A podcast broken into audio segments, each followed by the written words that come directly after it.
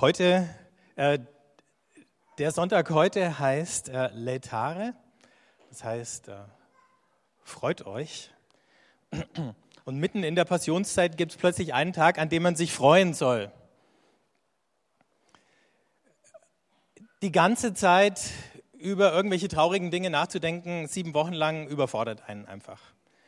Deswegen ist das unterbrochen aber natürlich gibt es wahrscheinlich keinen Bereich im Leben, wo Freude und Leid oder himmelhoch zu jauchzen und zu Tode betrübt zu sein so nah beieinander liegen wie in der Liebe. Und deswegen habe ich gedacht, ich erzähle euch heute zu Beginn eine wahre Liebesgeschichte, ähm, die ich entdeckt habe. Und äh, werde jetzt äh, zwar keine Namen nennen, aber sie handelt von einem äh, jungen Mann, ähm, der ähm, ein sehr erfolgreicher ähm, Unternehmer war in der Biotechnik und hat so ein Start-up-Unternehmen gegründet. Das ist sehr schnell, sehr groß geworden. Sehr kreativer Typ. Ähm, und äh, baut sich sozusagen sein blühendes Reich auf aus dem Nichts quasi. Von Null auf. Aber oben angekommen ähm, in dieser Welt der äh, Reichen oder Erfolgreichen und äh, Schönen und Mächtigen findet er niemand, der zu ihm passt. Und er fühlt sich einsam und überhaupt nicht wohl, weil die anderen Leute, denen er da begegnet, die in seiner Liga spielen, wenn ihr so wollt, ähm, die sind oft einfach selbstsüchtig oder selbstverliebt, schauen auf andere die es nicht zu so viel gebracht haben wie sie selber, herunter oder benutzen andere Menschen. Und äh, da, wo er ein- und ausgeht, in den Chefetagen, in den Villenvierteln, ähm, stößt er mit den Dingen, die ihm wichtig sind, ganz selten auf offene Ohren, mehr auf Unverständnis als auf irgendwas anderes. Und das liegt daran, dass er jemand ist, der es unglaublich schwer hat, sich mit Ungerechtigkeit in der Welt abzufinden und die zu ertragen, der sich auch nicht davon einfach irgendwie abschottet oder isoliert, selbst wenn er die Mittel dazu hätte, oft liegt er dann nachts wach und fragt sich, wie kann er daran was ändern,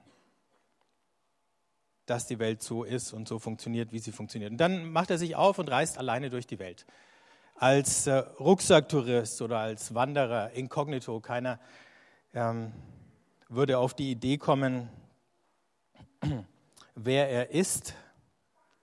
Und als er unterwegs ist auf einer seiner Reisen in einem Flüchtlingslager in Nordafrika, äh, begegnet er einer jungen Frau, die ihm irgendwie auffällt. Jetzt nicht, weil sie die größte Schönheit in dem Lager gewesen wäre, das hat mit den äußerlichen Dingen eigentlich gar nichts zu tun, aber irgendwie entdeckt er in ihr so einen rebellischen Geist, leidenschaftlich, äh, immer wenn es um Gerechtigkeit geht.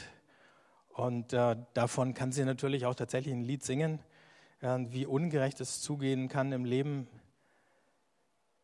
Eine junge Frau, die voller Träume ist, die bereit ist, für diese Träume auch wirklich alles zu riskieren.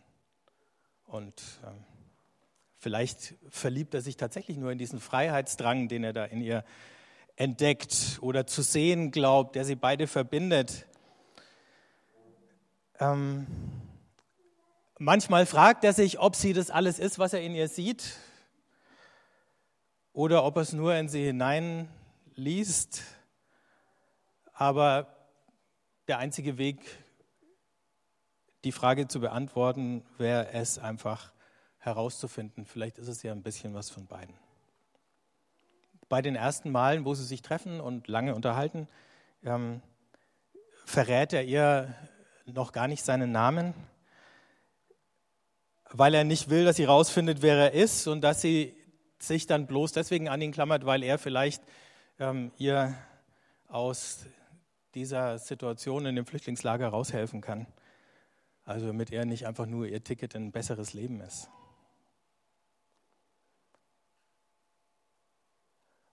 Sie stammt aus relativ bescheidenen Verhältnissen. Sie weiß, wie sich das anfühlt, wenn man eben auf der Schattenseite des Lebens geboren ist, wenn man keine Lobby hat, keine Rechte hat, wenn man ausgenutzt wird, wenn man unterdrückt wird.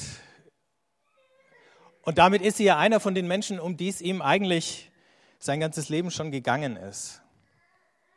In den Gesprächen, als sie sich kennenlernen, fangen sie an, gemeinsam zu träumen, wie eine bessere Welt ausschauen könnte. Eine Welt, in der Menschen nicht unter die Räder des Sicherheitsapparats kommen oder der Großkonzerne, wo sie nicht aus lauter Verzweiflung irgendwelchen Hasspredigern nachlaufen. Und er beschließt dann, ihr zu helfen, zu fliehen. Eine legale Ausreise war gar nicht möglich, also besorgt er ihr ähm, Papiere, mit denen sie dann ausreisen kann. Wir wollen gar nicht wissen, wo die herkamen, die Papiere. Mit diesen Papieren wäre sie an der Grenze fast noch gestoppt worden. Ähm, aber im allerletzten Moment ähm, klappt noch alles und sie kommt raus. Auf der anderen Seite der Grenze treffen sie sich, verbringen ein paar Tage allein in den Bergen und äh, da beschließen sie dann zu heiraten. Er nimmt sie mit zu sich nach Hause. Und da fällt sofort auf, dass sie nicht von da ist, dass sie nicht äh, zu den Leuten gehört, die in dieser vornehmen Nachbarschaft leben. Ähm, die Nachbarn rümpfen ein bisschen die Nase, da wird getuschelt. Ähm, die fremdländische Herkunft, die man ja anschaut, äh, wird Gegenstand von Gerüchten. Und er versucht, so gut er kann, sie dagegen zu schützen oder in Schutz zu nehmen oder gegen den Spott zu verteidigen, den er manchmal leise zu hören glaubt. Und man denkt, jetzt wäre eigentlich langsam alles gut, aber merkwürdigerweise reden die beiden immer weniger miteinander und wenn sie reden, dann ist es auf einmal sehr schwierig. Im Laufe der Zeit hat er den Eindruck, sie ist eigentlich ganz zufrieden damit, dass ihre Welt jetzt besser geworden ist, die materiellen Umstände. Und manchmal, wenn er hört, wie sie redet oder wenn er sie beobachtet, was sie macht, ähm, dann hat er das Gefühl, dass sie immer öfter ein bisschen so klingt wie die anderen Frauen, mit denen er sich nie vorstellen konnte, sein Leben zu teilen. Und wenn er dann wieder anfängt, äh, von seinen Visionen für eine gerechtere Welt zu reden, dann ist sie auf einmal gleichgültiger, als sie vorher war. Manchmal hat er das Gefühl, sie belächelt ihn oder sie glaubt gar nicht mehr, dass das überhaupt möglich ist. Und wenn so ein Moment eintritt, so eine Gesprächssituation, wenn sie dann vorbei ist, wenn er dann wieder alleine ist und nachdenkt, dann fragt er sich, ist das noch die Frau, in die er sich damals verliebt hat? Und kann er auf diese Frau noch zählen mit allem, was er noch vorhat? Und je tiefer die Zweifel bei ihm werden, desto konfrontativer werden die Gespräche. Er versucht, sie zur Rede zu stellen, sie weicht ihm aus. Manchmal wirft sie ihm dann vor, dass er sie nicht genug liebt und sagt, anderen Frauen geht es viel besser. Ähm, seinetwegen, weil er so versponnene Ideen hat, ist sie sowieso in der High Society eine Außenseiterin. Und er nimmt viel zu viel von ihrem gemeinsamen Vermögen und steckt es in irgendwelche Weltverbesserungsprojekte, die sie für fragwürdig hält oder für sinnlos. Manche Gespräche laufen so, dann gibt es die anderen Gespräche, wo sie plötzlich spürt, was ihnen beiden verloren gegangen ist und dann ist sie zerknirscht. Ähm, dann bricht sie in Tränen aus, sie gelobt Besserung und die guten Vorsätze halten eine Weile. Und dann ist trotzdem wieder alles beim Alten. Beim nicht so guten Alten, nicht beim ganz Alten, wo es noch gut war. Im Laufe der Zeit spürt er immer deutlicher, dass sie sich selber gar nicht mehr richtig leiden kann. Er beobachtet, wie sie Trost sucht in irgendwelchen Luxusartikeln, wie sie die Angestellten im Haus schlecht behandelt, wie sie die Nachbarn beneidet, weil sie denkt, denen geht es einfach viel besser als ihr. Und er fragt sich, ob sie ihn jemals wirklich geliebt hat, ob sie überhaupt zu sowas fähig ist. Und auch wenn er sie nie spüren lässt, dass sie eigentlich von ihm abhängig ist, dass er der war, der sie da rausgeholt hat und der ihr das alles ermöglicht hat, weil er natürlich weiß, wie verletzend es wäre, wenn er es täte, ähm, fragt er sich manchmal, ob sie diese Ungleichheit zwischen ihnen beiden spürt und ob sie ihm das unausgesprochen vorwirft in ihrem Verhalten. Wenn er denkt, es ist ein günstiger Moment, dann versucht er ihr zu erklären, dass sie dabei ist, nicht nur sich selber zu zerstören, sondern auch ihre Beziehung zueinander. Und dann reagiert sie defensiv, zieht sich weiter zurück. Die Fronten zwischen den beiden verhärten sich und immer deutlicher ahnt er, dass er sie sehr wahrscheinlich verlieren wird. Aber das geht noch eine ganze Weile noch ein paar Jahre. Aber dann, irgendwann kommt der Tag, an dem man nach langem Zögern dann beschließt, seine Frau zu verlassen. Er packt seine Sachen, er verlässt das Haus, er taucht unter, niemand weiß, wo er ist. Von einem Tag auf den anderen ist er nicht mehr erreichbar für sie. Und für sie bricht ihre Welt zusammen. Und das auch in einem ganz wörtlichen Sinn. Ähm, nämlich in dem Sinn, dass sie ihren sozialen Status verliert. Der Abstieg beginnt. Sie muss das Haus verlassen. Sie zieht in eine kleinere Wohnung äh, in dem Stadtteil, in dem sie sich diese kleine Wohnung überhaupt leisten kann. Ähm, sind ihr die Menschen fremd? Das ist eine ganz andere Welt wieder. Die wenigsten sprechen ihre Sprache. Die kommen von sonst woher. Sie ja eigentlich auch. Und sie fühlt sich einsam. Es ist nicht leicht, Arbeit zu finden. Und weil sie keine tolle Ausbildung hat, bleiben ihr nur schlechte Jobs und weil sie aus dem Ausland kommt. Die Freundinnen von früher gehen ihr aus dem Weg. Ähm, die Nachbarinnen tuscheln hinter ihrem Rücken. Männer behandeln sie zunehmend respektlos. Und alles, was sie an ihrem eigenen Mann früher mal auszusetzen hatte, wirkt, je länger er weg ist, plötzlich total kleinkariert. Warum beginnt man das, was man hat, so oft erst dann zu schätzen, wenn man es verliert? Und von dem guten Leben, von dem sie zwischenzeitlich geträumt hat, ist sie weiter weg als jemals vorher. Und das Schlimmste an der ganzen Situation ist, dass sie immer deutlicher sieht, wie sie selber ohne Not alle Türen zugeschlagen hat, die zu einer Verständigung hätten führen können und zu einer Versöhnung. weil ihr Mann verschwunden ist, steht sie auch noch unter Beobachtung äh, von den Sicherheitsbehörden. Angeblich hat er Kontakte zu dubiosen Elementen oder Staatsfeinden, wird gemunkelt. Auch das verschärft ihre Situation noch. Und es dauert eine Weile, bis sie sich fängt. Aber irgendwann kommt sie an den Punkt, wo sie weiß, ähm, sie will sich nicht gehen lassen. Und sie muss jetzt ihr Leben irgendwie in die Hand nehmen und es gelingt ihr so erst mehr schlecht, dann im Lauf der Zeit dann doch ganz recht. Eines Abends, als sie mit allem gerechnet hat, nur da nicht, nur damit nicht, äh, bekommt sie Besuch von einem Freund ihres Mannes. Und der hat eine Nachricht dabei von ihm, einen Brief, der erste, den sie seit Jahren bekommt. Sie weiß gar nicht, ob sie den aufmachen soll. Was könnte jetzt da alles drinstehen? Bittere Vorwürfe, eine Beschreibung von, wie gut es ihm jetzt geht ohne sie. Irgendwann macht sie ihn doch auf.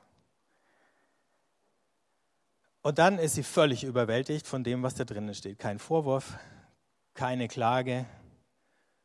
Stattdessen fängt er an, sie zu erinnern als sie sich kennengelernt haben, an die ersten Jahre und Monate, als sie ein Herz und eine Seele gewesen sind. Und der Brief schließt dann mit, dem, mit der Ankündigung, dass er das nie vergessen wird und nie vergessen kann. Und dass er glaubt, dass zwischen ihnen beiden alles wieder gut werden kann.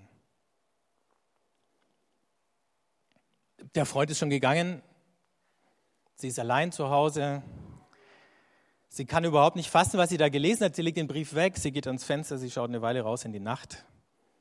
Irgendwann dreht sie sich wieder um, geht nochmal zurück, nimmt den Brief nochmal und liest ihn wieder durch.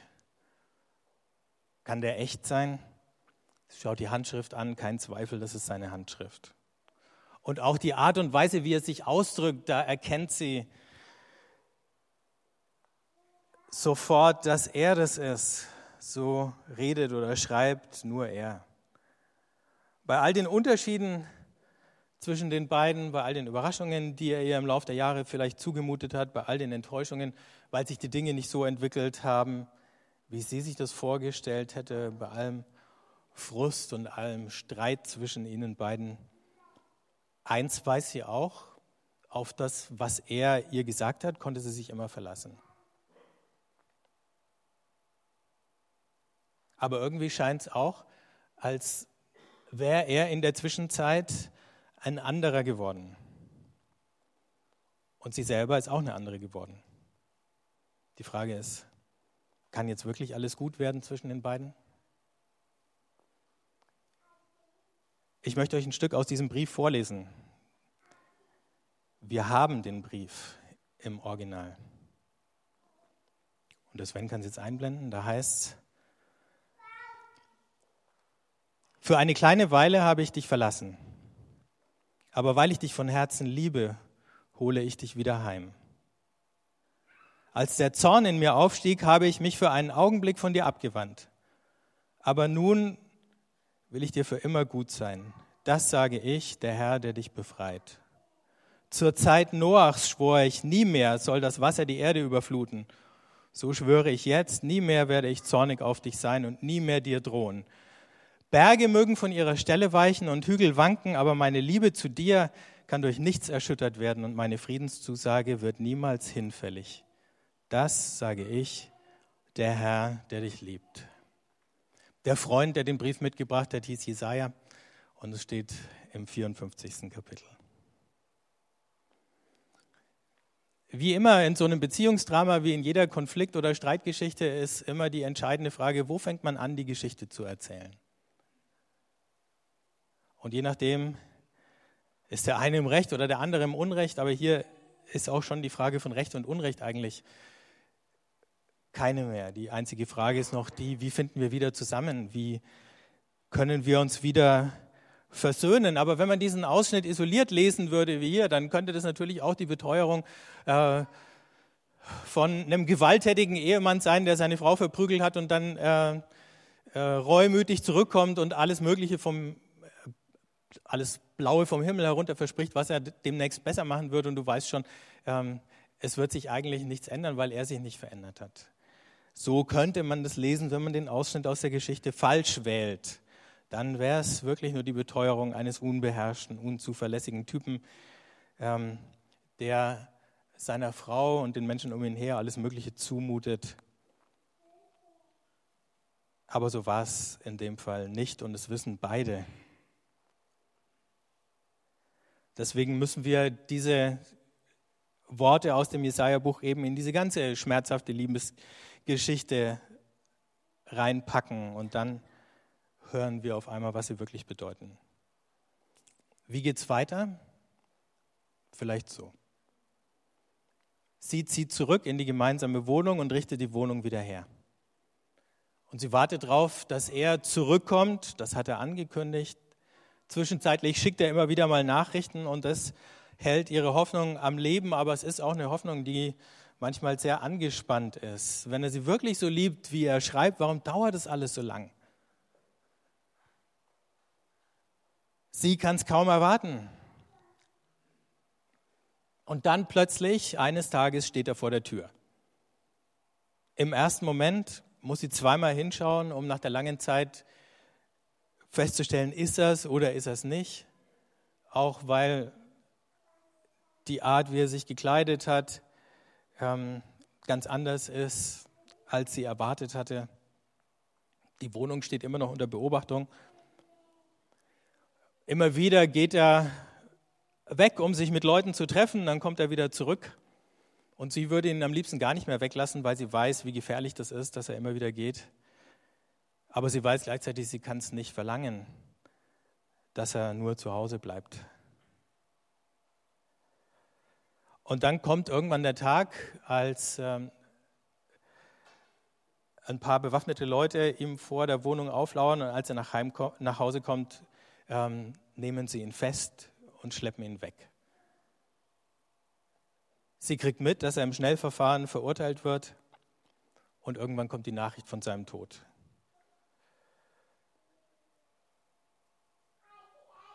Leute, die sich gut auskennen mit dem Justizsystem, sagen ihr, wahrscheinlich ist an den Folgen von Folter gestorben. Die Beisetzung findet dann in aller Stille statt. Sie kann hin, ein paar von ihren besten Freundinnen dürfen mit.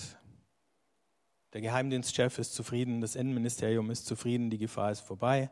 Sie können sich jetzt wieder anderen Dingen zuwenden. Aber dann bekommt sie plötzlich wieder Botschaften. Und wieder ist die Handschrift dieselbe, wieder ist der Ton derselbe. Und es gibt merkwürdige Besuche, manchmal am Tag, manchmal in der Nacht. Und sie weiß, er ist überhaupt nicht tot. Er ist am Leben. Und diese Revolution, für die er die ganze Zeit gearbeitet hat, ist immer noch in vollem Gang. Plötzlich gehen bei ihr zu Hause die merkwürdigsten Leute äh, ein und aus, Fremde äh, kommen an, irgendwann werden aus den Fremden Freunde, Zyniker oder Resignierte schlagen bei ihr auf und irgendwann fangen die an, darauf zu hoffen, dass sich ihr Schicksal und das Schicksal der Welt tatsächlich verändern kann. Manche von diesen Fremden sind ihrem Mann irgendwo begegnet und er hat ihnen die Adresse gegeben und sie zu ihr geschickt. Andere kommen ins Haus, ohne ihm begegnet zu sein, aber während sie da sind, haben sie das Gefühl, irgendwie unsichtbar, irgendwo nicht zu fassen, ist er doch da. Irgendwo dazwischen, zwischen all den Menschen, die in dem Haus sind. Zwischen der Traurigkeit und der Vorfreude, zwischen den kleinen Anfängen und den großen Herausforderungen. Dazwischen ist er irgendwie da. Und wenn sie länger nichts von ihm hört und wenn sie länger nicht spürt, dass er da ist, dann zieht sie immer wieder diesen Brief raus und dann liest sie ihn wieder durch. Und dann liest sie da, Berge mögen von ihrer Stelle weichen und Hügel wanken, aber meine Liebe zu dir kann durch nichts erschüttert werden und meine Friedenszusage wird niemals hinfällig. Diese Liebesgeschichte ist immer noch nicht zu Ende. Und wenn das was zwischenzeitlich mal aussah wie das absolute, wie das totale Ende, das Ende der Welt, nicht das Ende war, dann muss das Ende so sein, wie es in diesem Brief beschrieben ist. Dann steht am Ende die Zusage des Friedens. Dann wird am Ende alles gut. Und es wird nicht nur gut, sondern es wird besser, als es je gewesen ist. Wo kommen wir vor in der Geschichte? Wir kommen vor, weil unsere Gefühle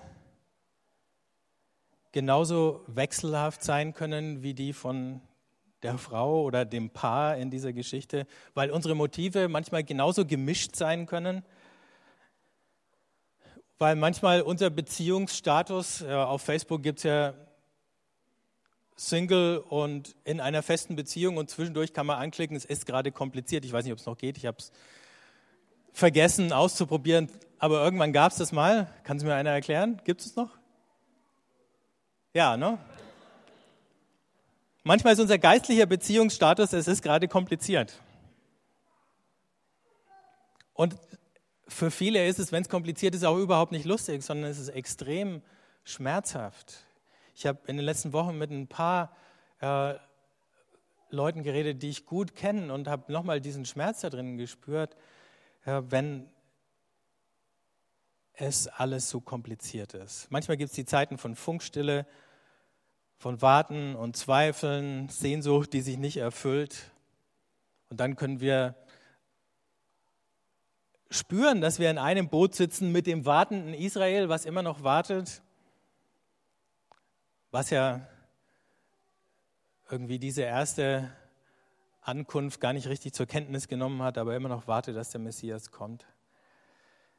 Ähm, aber es betrifft uns auch gemeinschaftlich. In ein paar Wochen ist Ostern. Zu Ostern werden alle großen Zeitungen und Magazine wieder irgendwas schreiben über den Zustand der Christenheit und der Kirchen in Deutschland. Und dann ähm, werden wir mit Sicherheit in vielen dieser Kommentaren wieder lesen, dass es mit den Kirchen und mit den Kirchengemeinden und so und mit den Christen bergab geht, äh, dass sie immer weniger werden und immer älter. Wir natürlich nicht, aber also nicht weniger. Und nur ein bisschen älter.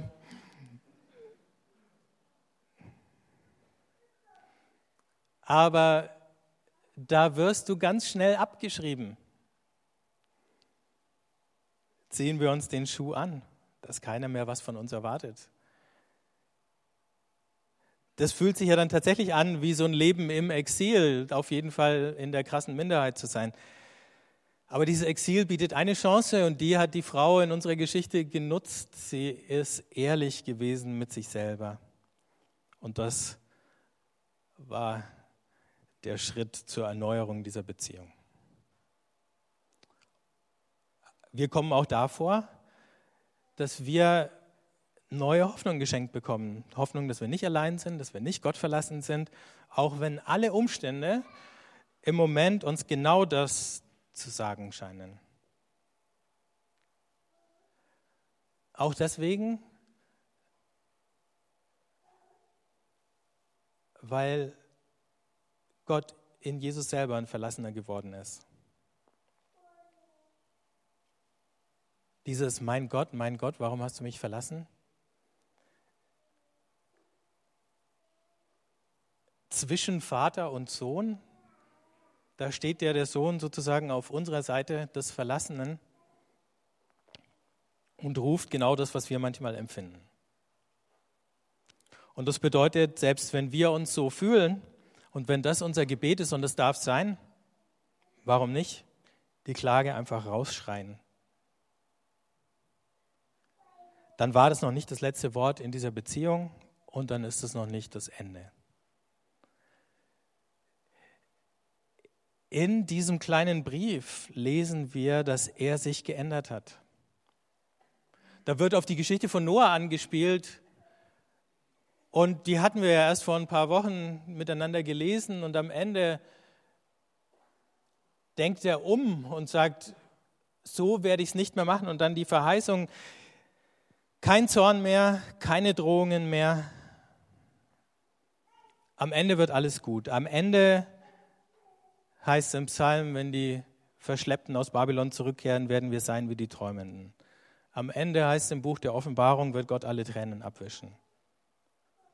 Und schon jetzt, sagt Paulus, kann uns niemand mehr trennen von der Liebe Gottes. Keine äußeren Mächte und Einflüsse mehr, keine inneren Zweifel, keine Sorgen, keine Schwächen, nicht mal unsere Untreue. Sind wir untreu, schreibt Paulus, so ist er doch treu, weil er kann sich nicht verleugnen.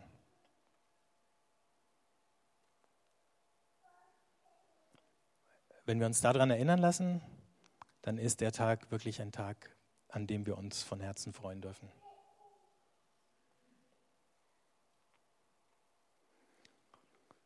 Irgendwo Guido, wir singen gleich miteinander ein Lied, aber ich möchte euch einladen, äh, ein Gebet des Wartens mitzubeten, wenn ihr wollt. Also ihr braucht es nicht mitzusprechen, das ist ein bisschen kompliziert. Wenn ihr wollt, macht einfach die Augen zu oder lest mit.